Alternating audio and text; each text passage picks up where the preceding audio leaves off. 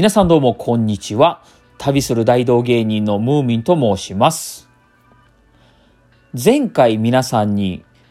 ムーミンとは一体どういう人間なのか、そしてなぜ旅に出たのかの理由についてお話をさせていただきました。今回皆さんにお話をさせていただくのは、旅に出る直前のお話なんですね。大体他の方の旅のお話聞いてるとですね、旅に行ってからの出会いやら経験やらのお話されてる方多いと思うんですよ。でも僕は実際旅に行ってみて思うのはですね、その旅に行く直前、その一歩目っていうのがいかに大変かっていうところが僕は結構大事にしてまして、ということで今回のこの放送ではその一歩目についてお話をさせていただきたいと思います。実際旅に出たいなって思い始めたのは大学4年生の頃だったんですけども、えー、大学4年生の頃にじゃあ次の夏休みに向けて旅をしようと思ったんですね。で、僕なんですけども、当時まあ趣味というか、軽くダンスみたいなことはやってて、で、仲間にダンスとマジックをやってる人がいたので、でその人がもう旅をしたんですよ。で、その人の旅の話聞いといてるとですね、なんか、マジックを駅前とかでしながら、そして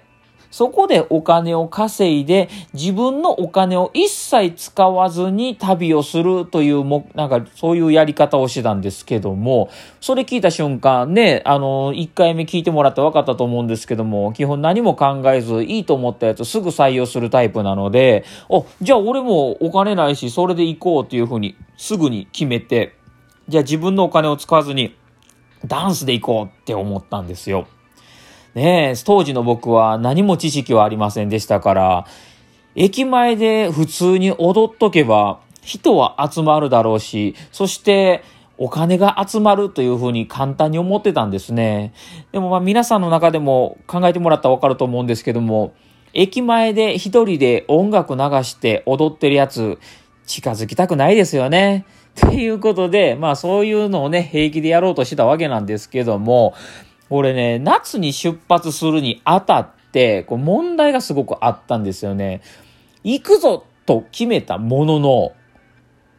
言ったら僕大阪生まれ、大阪育ちなんですけども、ずっと引きこもりなんで、大学以上の距離に行ったことがないんですよね。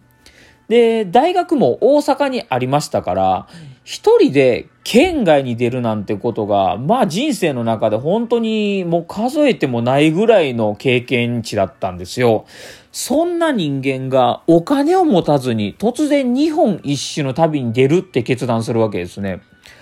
もちろん旅の話を聞いた時はむちゃくちゃテンション上がってますし、よしやろうってことしか考えてないんで、何のためらいもなく行くって言ってたんですけども、これがまた